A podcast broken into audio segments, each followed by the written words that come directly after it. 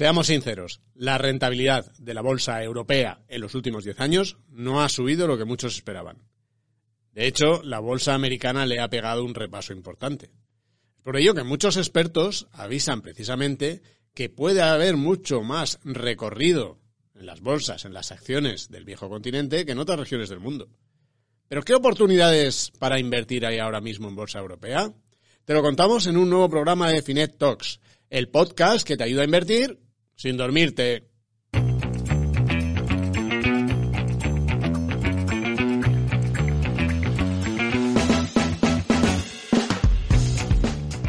Hasta este 2021 la bolsa europea era un continuo. Pues parece que sí, parece que sí. Todos los años siempre decían, este año es el año de Europa, ¿a qué están y sí? Que les suenan a los del Barça. Y este 2021 la verdad es que lo está haciendo. Pero también en Estados Unidos, que oye, que los mercados de allí también están en cerca de máximos históricos. Y además hay ciertas sombras que se ciernen sobre la economía europea que generan más dudas, ¿no? Vamos a comentar todo esto y más con uno de los mejores gestores de España, quizá de Europa también, Iván Martín, presidente y director de inversiones de Magallanes Value Investors. Hemos tenido una charla muy, muy edificante con él. Pero antes, en la sección Antonio, no me des la turra, Antonio Villanueva comentará algunas cosillas sobre la economía europea que dan para Halloween. Y también esa diferencia que hay entre el comportamiento de Europa y Estados Unidos. Después, en el fondito de la semana, comentaremos uno que para invertir en empresas de pequeña y mediana capitalización europea se está teniendo un comportamiento pues muy bueno. ¿eh? Y yo creo que os va a gustar. Por último, en el muro traemos las respuestas a la pregunta que lanzamos la semana pasada y como siempre traemos una nueva. Esta va a ir sobre la inflación, como no voy a ser de otra manera. Ya sabes que Finect Talks es un podcast que hacemos una parte del equipo de contenidos de Finect. Carmen Fontaña y Antonio Villanueva, que también lo producen, y un servidor, Vicente Valor. Muchas gracias por escucharnos, por vuestros me gusta y suscripciones al podcast, que nos ayuda mucho a seguir ayudando a invertir. Y empezamos.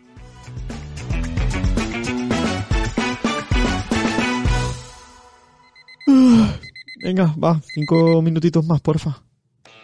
Y se te está pasando la vida sin invertir y sabes que tienes que hacerlo. Visita ya finect.com y encuentra la información más sencilla para elegir mejor. Opiniones de expertos, comparativas, selecciones de productos y muchas más cosas. Finect, invertir en modo fácil.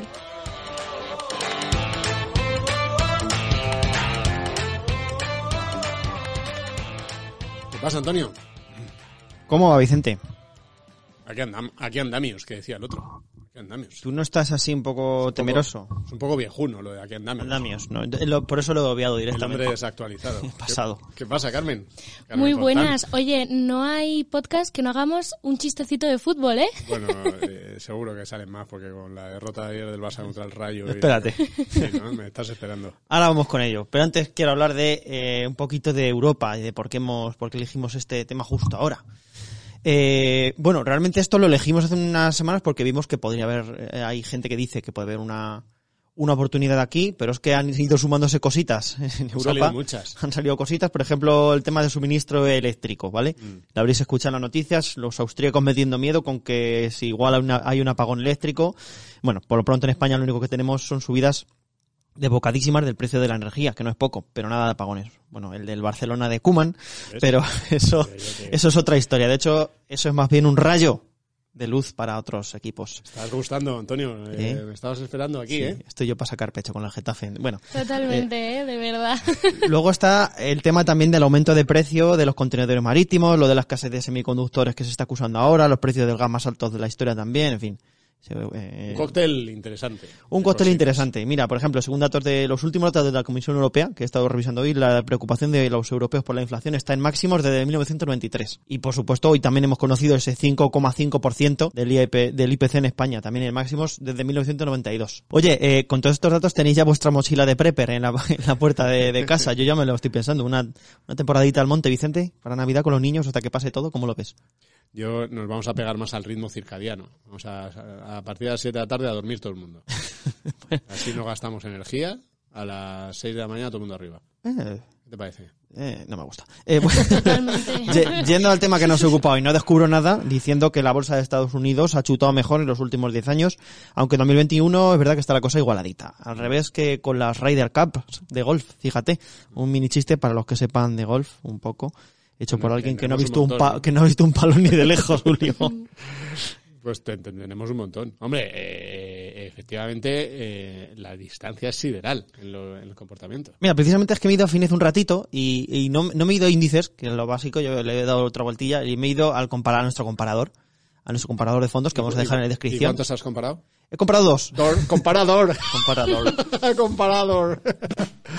Bueno, sí. Eh, Estaba claro, también te digo. me he ido para allá. También y- tenemos compara 3 y compara 4. Sí, compara- hasta compara Hasta 5. compara cinco puedes Exactamente. comparar. Pues mira, me he ido eh, y he comparado el Vanguard, eh, dos fonditos indexados, eh, indexados a índice, pues el Vanguard US 500, Stock Index Fund, y el Vanguard European Stock Index Fund. Son, son dos fondos decir, separados al nacer. Eh, efectivamente. El, el- he comparado Europa con Estados Unidos. Ya está. Y ya está, básicamente. Y entonces, he visto, y más o menos, os vamos a dejar el enlace para que veáis la comparativa vosotros mismos, pero he visto que más o menos van iguales en el year to day, ok, a un año, pues más o menos están muy, muy, muy, muy parecidos, pero me he ido y digo, venga, voy a cogerme un poquito más lejos. A 10 años, bueno, pues a 10 años, en 2011, eh, ¿qué hacías tú en 2011, Vicente? No lo digas. Eh, en el European Stock, eh, valía 10,63, quedaros con la cifra. En 2011 invertir. En 2011 he hecho También dinero, estabas ¿eh? invirtiendo. No, pero es que ahí en el verano de 2011 fue un verano realmente bueno para invertir. Pues mira, eh, a esto vamos, y, y si, y te fuiste a la, a la bolsa americana, todavía mejor. Eh, 10,63 valía el, el Vanguard Stock Index Fund en euros, 10,63. Y el US 500 9,29, vale. Corte A, 10 años después, el European son 26,82, lo que vale ahora. Que uno diría, no está mal. No, no está mal, eh, una revalori- revalorización del 145% en 10 años, pero es que nuestro amigo el US son 45 euros, o sea, es casi el doble, decir casi el doble, Eso más no 391%.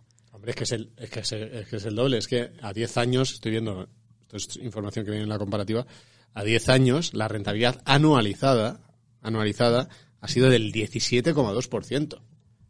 Brutal. Es que 17,2% es brutal. El- que es que el de la bolsa europea no está mal, pues un 9%. Porque claro, comparado con el otro, Claro, dices, Efectivamente. dices que, que, que, que, bien me he cortado el pelo. dices, ya, pero es que el de al lado tiene pelo.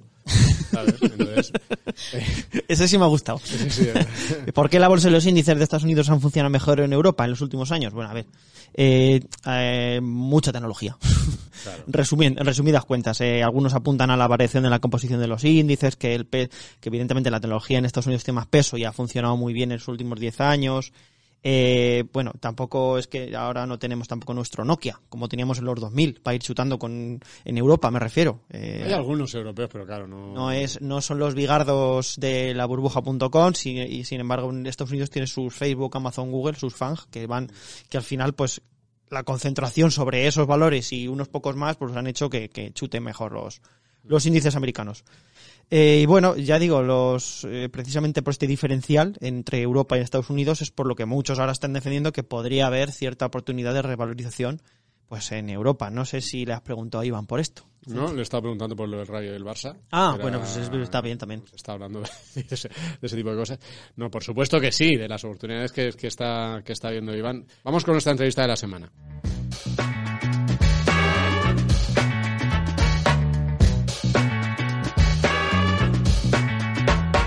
¿Qué tal, Iván? ¿Cómo estás? Muy bien, Vicente, un placer estar con vosotros. Gracias. Nada, un placer para nosotros que, que te queríamos tener en, en el podcast. eh, porque, bueno, nos interesa mucho conocer cómo estáis gestionando vosotros en Magallanes. Magallanes, eh, bueno, fundador, director de inversiones eh, de Magallanes.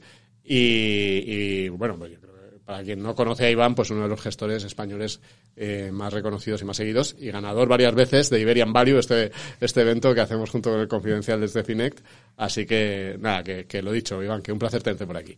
Muchas gracias, igualmente. Vamos a empezar eh, con, eh, con esta parte, un poco más, siempre decimos personal, profesional, en la que Carmen Fontán le hace a nuestro invitado unas preguntitas para conocerle mejor. Eh, ¿estás, ¿Estás lista, eh, Carmen, para empezar? Yo estoy lista, pero ¿está listo Iván para empezar con el test rápido? No. Son preguntas facilitas, Iván. No te preocupes que, que verás que muy bien. a veces lo fácil se complica. Venga, vamos allá. Vamos, con la primera. Venga, Iván. Preséntate para quien no te conozca en 10 segundos. ¿Quién es Iván Martín? Profesionalmente, Iván Martín pues es un inversor con, con más de dos décadas de, de experiencia, apasionado de mi profesión hasta tal punto que confundo trabajo con hobby o hobby con, con trabajo. Eh, desde el punto de vista de atributos, pues, pues muy metódico, muy centrado, eh, muy atento a los detalles, con un pensamiento crítico único, aunque a veces te lleve a, a parecer que opinas lo contrario al resto de la gente y que tiene a ser, eh, pues eso, muy crítico con las decisiones que toma y muy apasionado, muy apasionado de la profesión que, que, que tengo, la de gestionar inversiones. Venga, vamos con la segunda. ¿Con cuántos años hiciste tu primera inversión y cuál fue? Sobre los 18 o 20 años, eh, sorprendentemente fue Terra y desgraciadamente fue una inversión que fue bien. Y digo desgraciadamente porque, porque, porque la compré sin ningún tipo de criterio, todo lo que he dicho antes, pues todo lo contrario, ningún tipo de criterio, ningún tipo de fundamental, ningún tipo de nada. Entonces, por eso desgraciadamente fue bien. Entonces, no hay nada peor como que una inversión salga bien que no conozcas porque te puede llevar a cometer siguientes errores. ¿no? Casi es peor que lo hagas y te salga mal además y tampoco aprendas nada. Eso es, eso es peor todavía. Eso, eso es peor. Claro, al final lo importante es aprender. Muy bien. Exactamente. ¿Quién o qué te inspiró para dar el paso de empezar a invertir? Mira, eh, es coincidente con, con hombre, no, fue la inversión, esta inversión que que comentaba de, de Terra, pero coincidió esa época, a finales de los 90 a 2000, al- el pinchazo de la burbuja tecnológica y el encontrarme o descubrir a, a- a, bueno, Benjamin Graham, ¿no? El, el- lo que diríamos el, la inversión en valor más clásica, si se quiere, ¿no? La de comprar barato en esencia. Vamos con el, con el error y el acierto. Tu mayor error y tu mayor acierto al invertir. Cuéntanos. Pues a ver, error, eh, más que una compañía en concreto, eh, en las compañías donde he errado eh, tiene un denominador común muchas de ellas y es el, el, el, el haber intentado copiar, imitar eh, aquellas, aquellos métodos, aquellas personas, aquella, aquella gente, aquellas gestoras a las que admiraba, y- admiraba y sigo, sigo admirando. Intentar, eh, intentar hacer lo que hacían los otros, emular ¿no? los procesos de inversión que hacían los otros. Caes en la cuenta que Warren Buffett solo puede haber uno, Peter Lynch solo puede haber uno, Walter Slow solo puede, puede haber uno. No te puedes quedar con sus enseñanzas, pero intentar ser como ellos, pues solo hay uno. ¿no? Eh, y, y de ahí se derivan algunos de los errores que, que he cometido a la hora de, de invertir. ¿Y de acierto? Pues mira, por, por efecto reflejo, efecto complementario, el haber desarrollado mi propia, mi propia filosofía, mi propio, mi propio proceso de inversión, mi propio marco crítico de pensamiento. En esencia, el, el- el proceso donde también hay que reconocer que no es, no es algo eh, original y novedoso que yo haya creado, es novedoso en el sentido que, que me lo he amoldado a mi forma de entender el mundo, de entender las empresas y a, y a mi carácter. Ese es, el, ese es el acierto. Fenomenal. Oye, y vamos a rascar un poquito más. ¿Cada cuánto miras tu cartera personal? Pues mira, Carmen, no, no la miro, pero eh, tiene truco porque la tengo en la cabeza, que me la sé de memoria. Claro. La La tienes controlada en tu cabeza. Se actualiza en tiempo real. Se actualiza en tiempo tiempo real. real, entre mis neuronas hay un espacio donde está la cartera real y luego también eh, más en bueno, es totalmente serio, es así, pero es fácil, es fácil de seguir porque es que son los fondos de Magallanes, con lo cual, bueno, digamos en, en este tiempo real con ese matiz. ¿no? Muy bien, y oye, llega última pregunta de este test rápido. Tres aplicaciones o webs que utilices para los temas de finanzas, que hombre, por supuesto no sean finet.com. Cuéntanos otras. Bueno, que no sea Fignet, pero Fignet es una herramienta para tener en cuenta. Eh, fíjate, yo aquí hago un, un matiz y os digo cosas que yo miro. El matiz es que yo intento, intento por, por mi proceso, por, por la filosofía, eh, buscar más información, lo más independiente, no sesgada posible, frente a la opinión.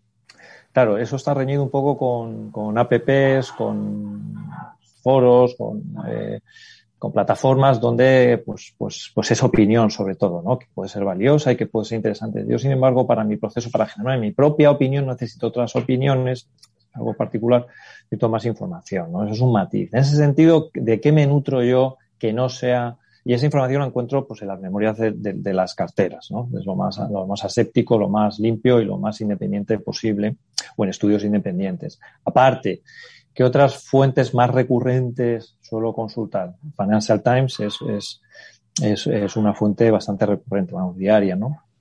que me pone en la pista de, muchas cosas. Algunas cosas más particulares, eh, sigo a Jason Zweig en su, artículo, su columna de los sábados en el Wall Street Journal. Eh, Inversor inteligente se llama, ¿no? La, la, columna que hace, la columna el artículo que hace. Es interesante. Muy bien. Oye, pues por mi parte hemos terminado. Yo creo que, que no ha sido para tanto, ¿no? No, no, he sobrevivido, gracias. Has sobrevivido muy bien. Yo ya te dejo con Vicente y, vais con, la entrevista de la semana. Bueno, Iván, pues vamos a, vamos a entrar en, materia. Yo lo primero, siempre ya sabes que las entrevistas siempre gusta al principio por, la parte positiva y buena, ¿no? y, desde luego es ese, esa rentabilidad eh, este año, ¿no? Estaba viendo los datos ahora, bueno, cuando estamos haciendo la entrevista, pues en, la cartera europea, en torno al 30%, vamos a decir así, ¿no? A lo mejor el que lo vea es, entre el 25 y el 30 según la volatilidad, pero en torno al 30. Eh, ¿Cuál ha sido un poco la, clave? Y esa es una, y asociada a esa, eh, es, por, es el año en el que se da el giro que lleváis mucho tiempo avisando de que tiene que llegar en un momento del value. Hmm. Pues, mira, la clave precisamente es el, haber, el haberse mantenido fiel eh, a la, cartera que ya veníamos manteniendo los últimos eh, dos años, diría, ¿no? Dos años. De hecho, ya se entró en COVID-19 con una cartera en esencia muy parecida a la que hoy se, a, la que hoy tenemos. Entonces, la clave, yendo a la primera parte de tu pregunta para tener esos ese 30% que es correcto a día de hoy en el fondo europeo. En el fondo Iberia tenemos en torno a un veintitantos y, el, y, el, y en el microcaps un cuarenta y pocos, pero la clave del, aplica a todos los fondos. Mm. Es el, haber mantenido la esencia de las, de, de las carteras. Y, ligado con esto, si rotación sí, si no, si ya se materializa y estamos en ello, hombre, a la vista de los resultados, eh, todo apunta a que, a que esa rotación que se inició, de hecho, pues eh, a raíz coincide con el tema de los anuncios de las eh, efectividad de las vacunas justo hace un año, o va a ser un año ahora. 9 de noviembre, el 9 de noviembre. Es un poco el, el pistoletazo, digamos, o el clic, ¿no? donde hay consenso en situar que esa rotación con sus bueno, pues con sus pausas y sus aceleraciones parece que tiene lugar. Y esto me lleva, y ya termino con esto, en, las preguntas que hacías, me lleva a, que al factor de valoración relativo que se lleva arrastrando durante mucho tiempo, que ese es conocido, se puede explicar, se puede escribir y podemos hablar todos, que es una cosa que hemos venido haciendo eh, todos desde nuestras, nuestras nuestras atalayas, digamos, nuestros centros de pensamiento eh, en todos los frentes, analistas, gestores, periodistas. Hemos descrito y ha habido buenos informes académicos, académicos profesionales de gestoras interesantes que han hecho un informe, informes académicos de datos históricos. Y luego otra cosa es el cuándo. Cosa es, eh, y esto tiene mucho que ver también con nuestra profesión. ¿no? Pues estar en lo cierto, algo está muy caro, está muy barato, está arbitrado, no está arbitrado, pero lo que siempre está por resolver es el cuándo se materializa. Y eso, hoy por hoy, no hay una respuesta. Por eso es buena cosa, pues, ponderar bien las carteras, porque no sabes cuándo va a ocurrir. Cuidado con la situación de deuda, cosas que tú puedes controlar, porque puede durar muchísimo más nunca sabes de, lo que tú tienes en la cabeza. El catalizador, eh, dice en el mundo anglosajón, el trigger, que es el catalizador, lo que dispara, lo que desencadena que algo que se puede observar y medir eh, se desarrolle. ¿no? Y eso fue pues, la, aparición de las, de, de las vacunas. Entonces, pensando un poquito a futuro, eh, tiene mimbres como para seguir, eh, seguir haciéndolo bien, tipología de carteras como la nuestra, mm, barra inversión en compañías de valor.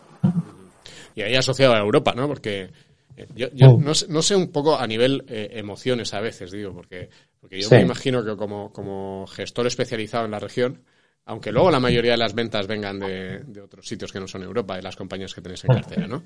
Es cierto, eso es cierto. Claro, pero el, machaque continuo de eh, eh, Europa está atrás, Europa tiene menos potencial, bueno, tiene mayor potencial de revalorización, pero no hay manera, Europa es un caso perdido.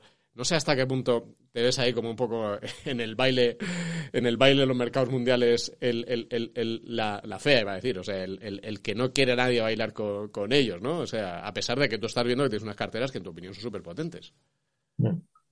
Eh, es muy buena observación esa, Vicente. Es, eh, es sí, es la, el patito feo. Eh, y y esa percepción de patito feo ha calado hasta tal punto que en las decisiones de, asignación de activos, si emergentes, si Estados Unidos, si determinados activos mm, renta fija o private equity, tanto desde el punto de vista geográfico como de estilo, eh, como de tipología de, activo en el que invertir, Europa en su conjunto ha sido el patito feo. Y eso ha calado hasta tal punto que los que deciden dónde mover eh, los patrimonios, pues lo consideran como siempre un sí, pero no. Europa siempre, siempre defrauda o siempre va detrás. La realidad es que las compañías, una gran parte de las compañías que cotizan en Europa, lo has dicho tú, están basadas en Europa, pero son grandes líderes mundiales. No necesariamente porque son muy grandes, o compañías muy grandes por capitalización. Tenemos compañías muy pequeñitas caso de España hay unas cuantas que su capitalización es reducida y son netamente exportadores o líderes mundiales, pero cotizan, tanto grandes como pequeñas, estando, basando, estando basadas en Europa, a unos múltiplos, unas valoraciones muy lejos de sus comparables, pues posiblemente americanos, muy lejos por bajas, por, por baratas. ¿Y eso a qué se debe? Que han estado totalmente obviadas, pero sus resultados lo han seguido haciendo bien. El resultado es una valoración atractiva. Valoración atractiva, unos múltiplos atractivos. Catalizador, ¿cuándo ocurrirá que el mundo preste atención a que determinados valores, la, gran mayoría de valores, compañías basadas en Europa pueden hacerlo bien? Pues es otra cuestión sin, resolver. Posiblemente pueda ser eh, después de COVID-19 estos fondos extraordinarios, ¿no? llamados los Next Generation, más los fondos normales de cohesión o Em, que van, va, esto va a implicar un incremento en puntos porcentuales de PIB muy importantes en Europa y concretamente en algunas regiones de Europa. Posiblemente sea ese catalizador, que sea que posiblemente pueda ser, como hay algunas voces ya de gestores, selecciones de activos a nivel global, que observan Estados Unidos y observan su valoración relativa frente a Europa y piensen que una cosa está cara y descuenta lo mejor de lo mejor del mundo frente frente a una Europa que, está, que pasa muy desapercibida? Pues no lo sé. Eh, pero hay muchos factores encima de la mesa que, hacen prudente e interesante financieramente pues, eh, pues estar encima o poner parte de tu inversión en, en Europa por pura valoración y porque no es realmente algo que sea puramente Europa por exposición. Es que lo decías muy bien antes, no es una exposición global. Y, de esos que están empezando a cambiar, algunos pone ojitos. ¿Estáis empezando a ver que algún inversor de estos internacionales eh, está interesado en vuestros fondos?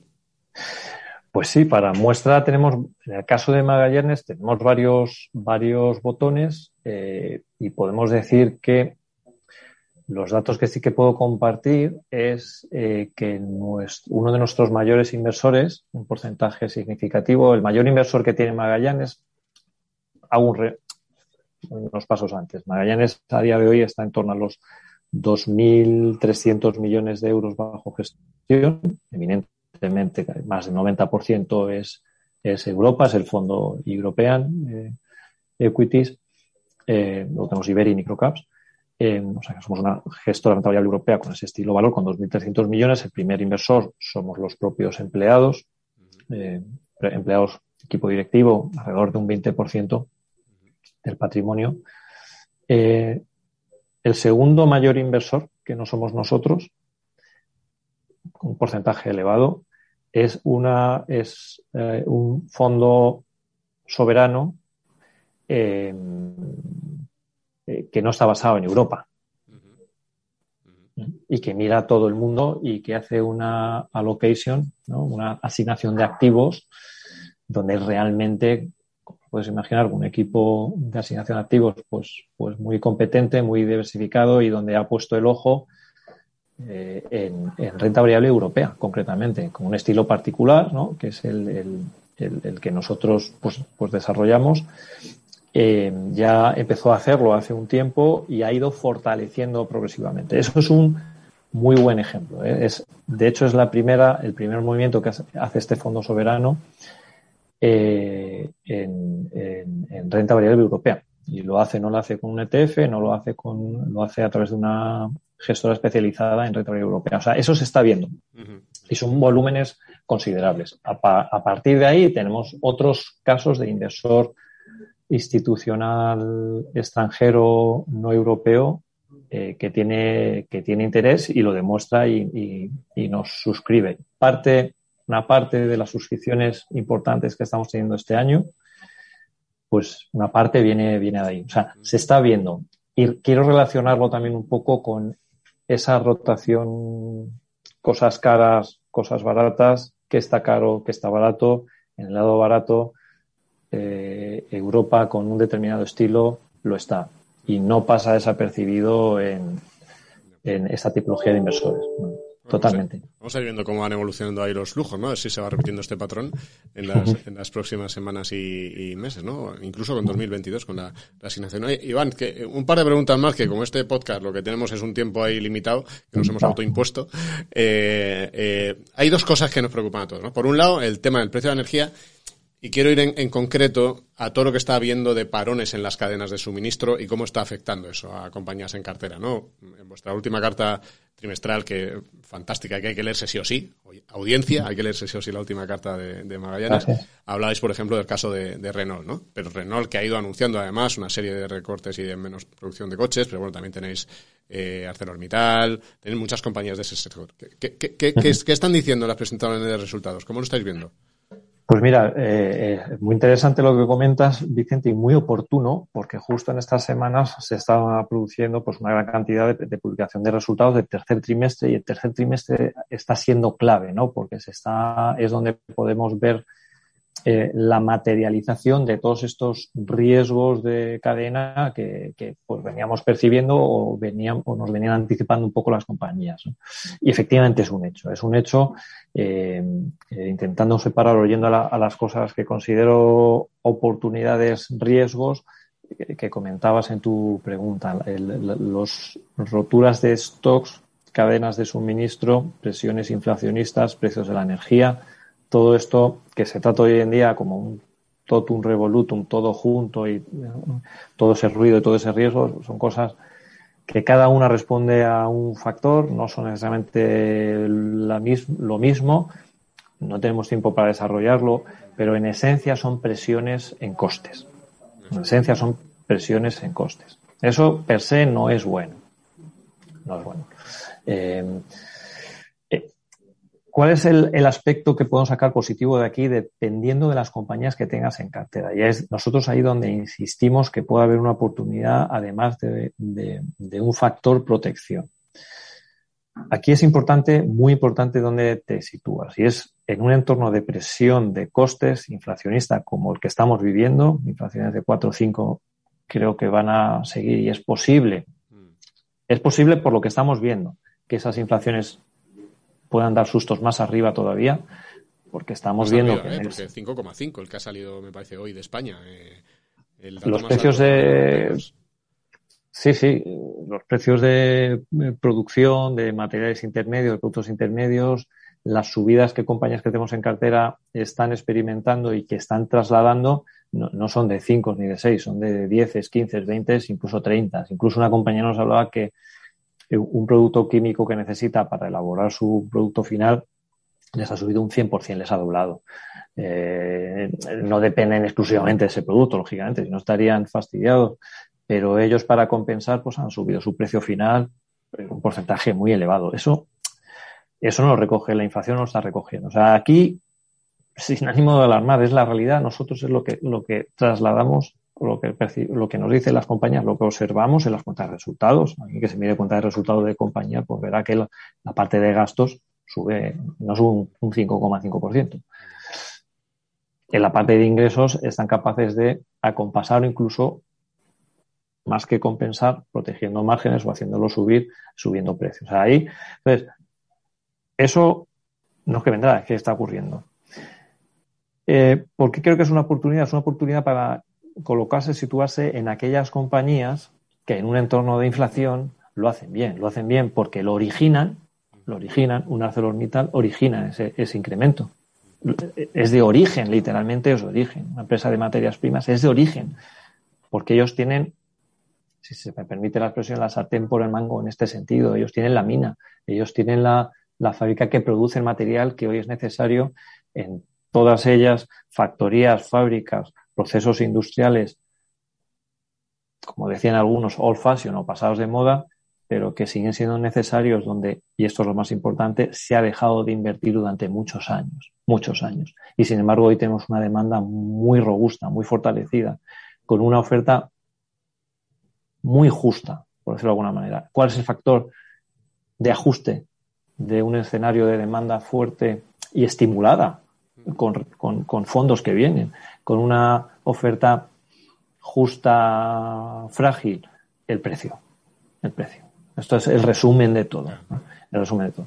Entonces, esto es mejor que esté posicionado en ese origen. Entonces, materias primas, eh, eh, productores de estos eh, materiales, productos necesarios en las cadenas dentro de toda la cadena de suministro, dentro de la cadena de valor, eh, fertilizantes, químicas, los mismos productores de, coche, que ellos tienen que eh, eh, comprar esta materia que está subiendo su habilidad para traspasar precios. Y en esa carta concretamente mencionamos el caso de la, primera mitad de año donde Renault había subido precios, precios medios de, unidades vendidas del 11%. Eso es una realidad. Una cosa donde los coches estamos acostumbrados a que fueran deflacionistas.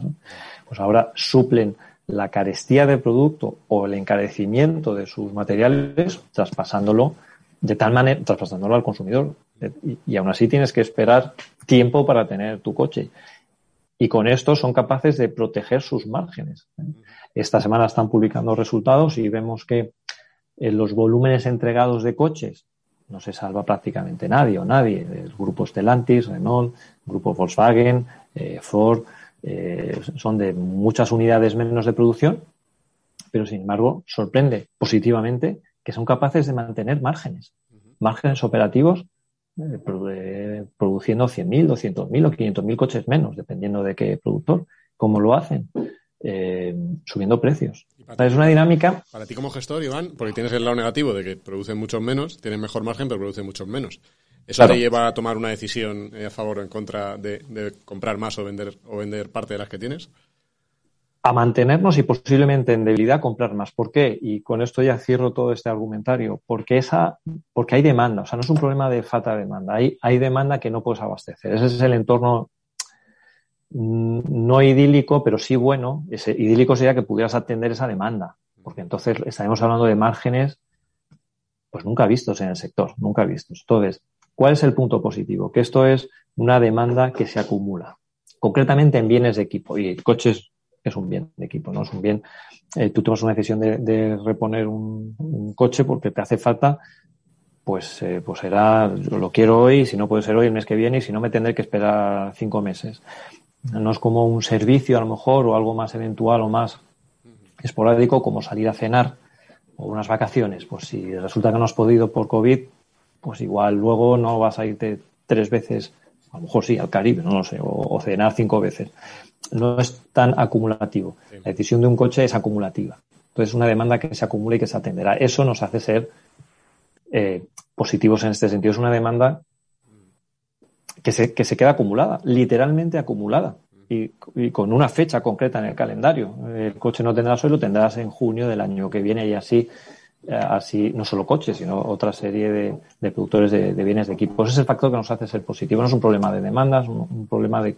Es, o sea, una cosa buena que hay demanda con capacidad de gasto de invertir y una demanda que tiene una capacidad restringida y su factor de ajuste es subir precios con esa doble observación que hacía al principio, que mejor estate invertido en esta parte de mercado, aunque solo sea para protegerte de esta inflación o incremento de precios que, que, que estamos observando, ¿no? que es una realidad, vamos. Do- dos, dos eh, te pido eh, que seamos breves para terminar. Eh, la primera sería, eh, eh, eh, habéis movido muy, muy poco, digamos así, la cartera. Habéis tenido una gran estabilidad en la cartera en los últimos años. Yo creo que probablemente seáis el, el de los gestores españoles con, con una mayor consistencia, digamos así, con, con una menor rotación en los últimos años. ¿Está cambiando eso ahora con todo este escenario que estás comentando? Eh, sí, ligeramente, eh, y ligeramente lo cuantifico en, en, en, torno al 10 y posiblemente ahora 10% de la cartera, que para nosotros pues es algo significativo. La hemos rotado hacia más, hacia un posicionamiento más acentuado en esto que estoy diciendo. Uh -huh. Un mundo más activo, más, más inflacionario, con mayor actividad. Eh, por eso hemos comprado algo de aerolíneas, hemos comprado cosas relacionadas con turismo, autogrill ¿no? en, en, en Europa y bancos. Y bancos es una cosa que ya iniciamos a principio de año, eh, está funcionando y es muy de la tesis de un entorno más inflacionista, con expectativas de posiblemente subida de tipos, o si no suben, por lo menos que no sigan cayendo. Eh, y es una cosa donde posiblemente pueda seguir habiendo oportunidades. Y la última, yo, y la última, yo cuando, cuando hablé contigo, me parece antes de verano la última vez, eras muy positivo con, con las economías porque decías precisamente la recuperación y, y, y todos los estímulos que estaba viendo te está cambiando, eh, o sea, eh, escuchar a una compañía que le suben el precio un 100%, esta, esta sensación, este, este vértigo ante el aumento de los costes, ¿te está cambiando ese optimismo que tenías sobre la evolución de las economías? No, no me sigo siendo positivo porque los, los, los datos eh, están ahí y, y, lo que observamos que es en lo que yo más me fío para hacer mis tesis de las compañías está ahí. No es por falta de demanda, no es por falta de estímulo, no es por falta de capacidad de gasto, de capacidad de inversión. La hay eh, a unos ratios pues prácticamente de máximos no sé históricos, pero de los últimos años, con inventarios en mínimos, o sea, los, los factores, los mimbres para que haya recuperación muy por encima, para que haya un crecimiento de, de, Producto Interior Bruto muy por encima, pues del doble y en algunas economías del triple de lo que llevamos teniendo durante 20 años, está ahí. Factores de riesgo que se han acentuado son, son los, los, inflacionistas, ¿no? los, de inflación, la subida de, precios que eh, en el corto plazo están afectando a las expectativas, que es lo que hace que se frene un poco la recuperación de esta parte de mercado por miedo a que se descarrile la recuperación económica, donde una inflación pues casi supere a lo mejor al, al crecimiento del Producto Interior Bruto.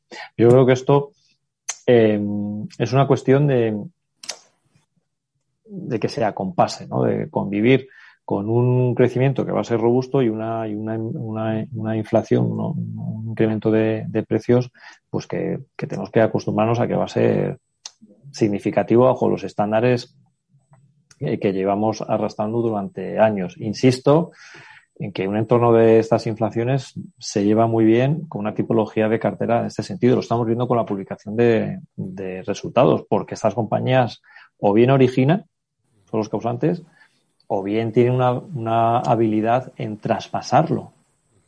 Y eso no lo pueden decir otras compañías u otros activos, que no es el caso porque no nos aplica a nosotros, pero sí que es protagonista porque hay muchos miles de millones, billones de bonos cotizando a cero en negativo. Eh, ahí hay un factor de riesgo capital, importante, importantísimo en mi opinión.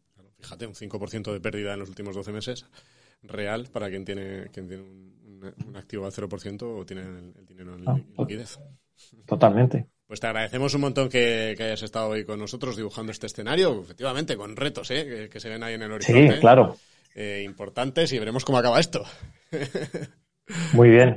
Pues nada, oye, que muchas gracias. Siempre de verdad es un placer estar con, con vosotros, Vicente, y, y nada, mucha suerte con todo y lo que necesitéis. Un abrazo muy fuerte.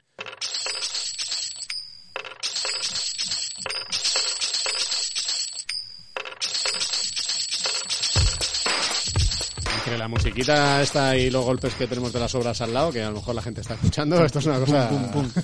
Sí, sí, sí. ¿Qué, qué, qué pasa? ¿Qué, ¿Qué, te traes? ¿Qué te traes de fondito de la semana? Mira, al grano, me, me he traído el Lombia Avenir Midcap Europe. ¿Ah? ¿Cómo lo ves? Pues lo veía venir. bueno. Sí, me ha costado, me he quedado mirando la pantalla y digo, ¿qué dice? Lo vi a venir, lo vi a venir. No sé si es gracioso o no, pero el, ca- el cabrón es rápido. Sí, sí, juego de palabras Sí, porque rápido. esto no está en el guion, ¿eh? Lo Eh, prometemos. Fondo que invierte eh, eh, ¿En qué invierte? en empresas de, pequeña y mediana capitalización. Los vi a venir. Madre mía. Antes de nada, que sepáis que hemos hecho un Finet Live con la gente de Lombia Capital charlando del fondillo este de inversión en Small Caps europeas. Lo vais a tener por la descripción del enlace. Bueno, digo, a ver, eh, digo hemos hecho porque, aunque por estas paradojas temporales estamos grabando esto el jueves 28 de octubre por la mañana. Mm. Y el directo es este jueves a las 6 de la tarde. Para vosotros ya habrá sido. Los multiversos, ya hemos hablado de Claro, los multiversos. sí. Si hay un apagón El eléctrico, por ejemplo, desde ahora hasta esta tarde, yo no he dicho nada y esto lo borráis de vuestra mente. De todas formas, echar un ojo a la descripción y si está es que no ha pasado nada. Aunque casi hay un apagón tampoco. Otra, otra gente sería, pues lo, edi- lo editaría y lo quitaría. Sí. Pero ya está. No, no, nosotros no. No tenemos ganas. Sí, claro, si hay un apagón tampoco ellos saben si está en sus casas, esto colgado o no. Ya, Bueno. ya paro, venga. Eh, al lío, Lombia, Lombia Venir Midcap Europe. Eh, la gestora Lombia Capital le echó a andar hace un año así, de la mano de Cyril Carrier. Carrier. Un histórico, un histórico. Lo he dicho bien, en francés, Carrier. Yo no, No sé- sabemos. Carrier. no- Carrier, el apellido es Carrier. en el- No domino la lengua de los mosqueteros. Ay, los mosqueteros, dice. Un clásico que... Muy rezongo, ¿eh? Qué maravilla. Un clásico que estuvo ya gestionando este gestor, fondos míticos como el conocido Grupama Avenue Europe y G-Fund Avenue Europe. El reportado gestor desde 2008 lleva más 406% versus más 155% del índice en sus distintos fondos de renta variable europea Por tres. con los que he ido invirtiendo. Efectivamente. Según he leído en la review del fondo que ha hecho Daniel Pérez Alegre, eh, nuestro Eh, invitado de la sí, tercera sí, temporada, sí, que la podéis ver, eh, por supuesto, en la ficha del fondo que vamos a dejar en la descripción, ¿vale? Sí, sí, sí, muy Com- recomendable. Composición de la cartera. Están a tope con el growth. Es decir, em- empresas que pueden crecer de forma continua durante muchos años y que reinviertan los beneficios en el propio negocio. Eh, no, os voy a, no voy a dar mucho la chapa con esto, ¿vale? Pero fíjate, fíjate, fíjate, es que estoy viendo Dígame. la imagen que has puesto. Sí. Y fíjate que al principio decíamos que Europa en tecnología mal, que eh, Estados Unidos no ganaba por el tema de tecnología y que no tenemos grandes tecnologías. Pero este fondo Pero de si miras- Mírale. 43% del fondo está en tecnología. Europa. O sea, que a verlas, haylas. A ver las ailas. Hay que encontrarlas. Hay que... Tiene que haber, como decía José Mota. Hay que ver, y estos Hay que gestores rebuscar. las, las están encontrando. Pues mira, eh, un par de, unos cuantos ejemplillos en MS Check. No, yo no la conozco, sinceramente. Era tecnología modelado de información de edificios, de arquitectos y tal. Están detrás del conocido programa Allplan. Hexagon, otra empresa de software. Eh, tienen por ahí Carl Zeiss, que es eh, de equipos de cirugía Es que- ocular. es que- Vitrolife de fecundación in vitro también. O sea, hay cositas muy interesantes por aquí. Curioso, sí. Echadle un ojo de- al final live de la descripción para más detalles por si os interesa un poco la, la composición del fondo y demás, que ahí hemos estado charlando un poquito más Mm. en profundidad. Rentabilidad, os estaréis preguntando a estas alturas. A ver, el fondo es de muy reciente creación, desde el año, pa- eh, del año año, pasado, un año añito, pero es que en 12 meses tiene un 49%. Ahí Es que tela marinera, no está mal. 35% en lo que es este 2021. Pero Han pillado un año muy decente Europa, como Mm. hemos dicho, y sumado que las small caps, small caps están a tope también. Hombre, y desde luego que están eligiendo bien las compañías, ¿no? Porque están los tíos ahí, no solo están batiendo también a los índices de small cap, si no me acuerdo, si no, si no recuerdo mal. O sea que, sí, sí, sí. Y de comisiones, pues eh, depende de la clase del fondo, como ya lo estaréis Como imaginando. siempre. Tienen una clase de retail por aquí, que es un 2,2% de comisión de gestión y un 3% de suscripción. Esta la tenéis a partir de un eurito con MyInvestor, Renta 4 y Ironía Fintech. Y luego, por otro lado, está la clase limpia, como sabéis es más baratita. La comisión de gestión esta vez es del 1,05 y de 2% de suscripción. Esta la podéis pillar también con Ironía Fintech y con EBN Banco en este último caso con un mínimo de 2.500 euros. Ya sabéis, siempre lo decimos, que lo de las comisiones de suscripción y demás hay que verlo después con cada proveedor. Claro, yo digo lo que pone en la, que pone la fichita. Eh, pero Luego cada uno que se mire de sus condiciones y sus cositas. Eh, en resumen, esto es una opción interesante de un fondo para estar invertido, como hemos dicho, en small caps europeas, con enfoque growth. Y lo he dicho siempre, si te ha sonado bien este fondo, por favor, compáralo antes con otros, lee opiniones, mira rentabilidades y también diversifica con otras regiones. No va a ser todo Europa, que esté muy bien, pero Mm. yo creo que habría que tener un poquito de todo. Muy bien, y para el que quiera saber más de esta gente, de la gente de Colombia, ya sabéis que tenemos el Final Live, vais a YouTube y lo encontráis ahí. Pues vamos a ir ya con El Muro.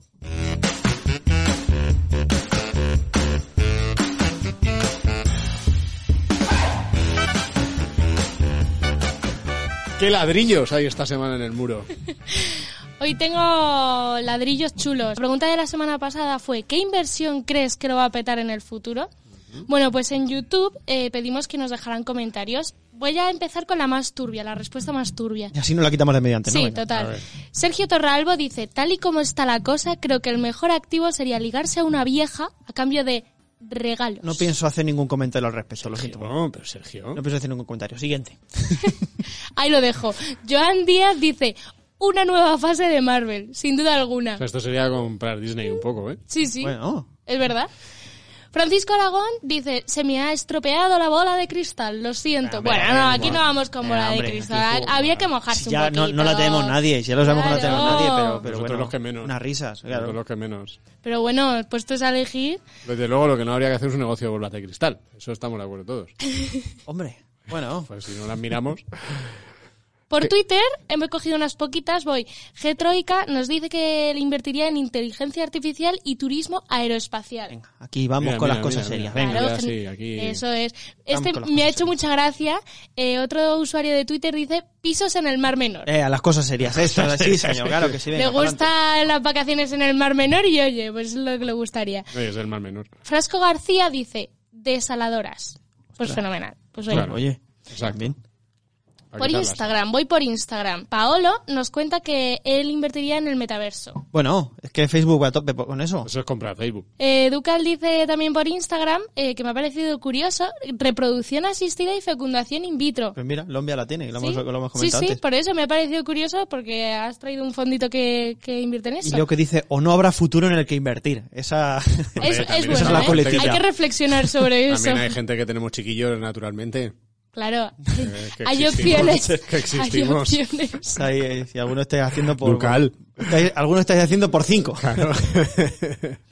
Y luego me ha sorprendido porque hay varios en, en Instagram eh, que nos decían que invertirían en hidrógeno. Pero había bastantes, ¿eh? me ha parecido curioso. A ver, mis amiguis de Evox, ¿qué dicen por ahí? Mira, mi- tus amiguis de Evox, pues está eh, ya nuestro compañero Mr. Marketing que lleva directamente a Vicente. Nuestro dice- colaborador ya. Claro, totalmente.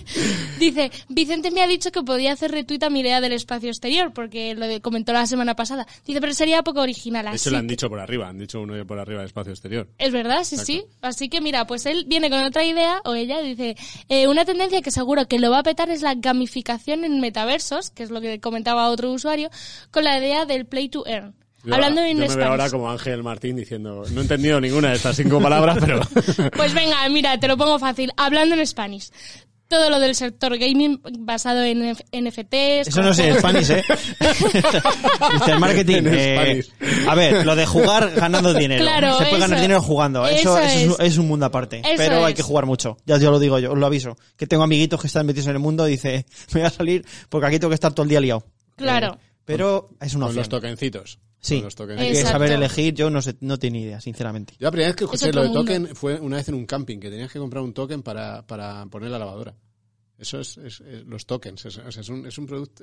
Sí, y monedas en los festivales. cambio, en los sí. festivales Sí, también sí, había monedas. Sí, en los festivales hay monedas de cambio, claro, exacto. los tokens. Mira, Carmen82 dice, no es nada original, pero ella invertiría en la tercera edad, en salud, porque seremos muchos viejetes, pero también en ocio para mayores, que somos el futuro. Sí, Claro que sí. Oye, pues vamos a ser más viejos, vamos a necesitar más cosas. Claro. Para gente mayor. Eso sí. Bueno, y la última respuesta que os traigo es de Jesús Barreiro. Otro colaborador. de Otro este- colaborador, tenemos como Oh, sí. varios colaboradores fijos y dando por hecho que el futuro es incierto, me decantaría por la inversión en agua. El elemento de la vida, oye, sin él no estaríamos aquí. Muchas de las eh, muchas de las ideas de inversión van por ahí, van por el tema de suministros de agua en ciudades y Exacto, cosas exacto. que somos más en ciudades y vamos a necesitar más suministro. Claro. Así que nada, muchísimas gracias por todas vuestras respuestas. Hoy he cogido menos, pero, pero bueno, que será por semanas, por preguntas, así que yo encantada de traerlas en, en mi muro cada semana. ¿Cuál es la siguiente? A ver, cuéntame. Claro, la siguiente pregunta, redoble de tambores, por favor. Uy, qué bajito se escucha. Si supieras que la inflación subirá mucho más en el futuro, ¿qué te comprarías o en qué invertirías hoy? Exacto, si subiera el 100% que nos decía Iván Martín que estaba subiéndoles los costes de algunas Sí, materias sí. primas a algunos productores, ¿tú qué harías ahí? Ansiolíticos, ya os digo una. La primera. La primera es sencilla. Bueno, ya sabéis que nos podéis responder por Twitter, por Instagram, en nuestra comunidad de YouTube y por supuesto en los comentarios de iVoox. O sea, tenéis muchísimas opciones Mm. y yo la semana que viene pues traigo las. Os espero las a los colaboradores de iVoox, ¿eh? Os espero por ahí y, y quiero aumentar, quiero que sean más plantillas y trabajamos menos nosotros. Claro, claro. Claro, exacto. Así que nada, dejamos ahí, ya estamos pintando de blanco el muro otra vez para que lo podáis rellenar con vuestros comentarios. Qué poeta, cómo te gustan los metaversos, ¿eh? Metaversos, meta. vámonos, vámonos ya, que empezamos con los Bueno, vamos ya, chistes. que muchas gracias a todos por escucharnos, os agradecemos las cinco estrellitas en Apple Podcast y todas esas cosas. Hasta la semana que viene.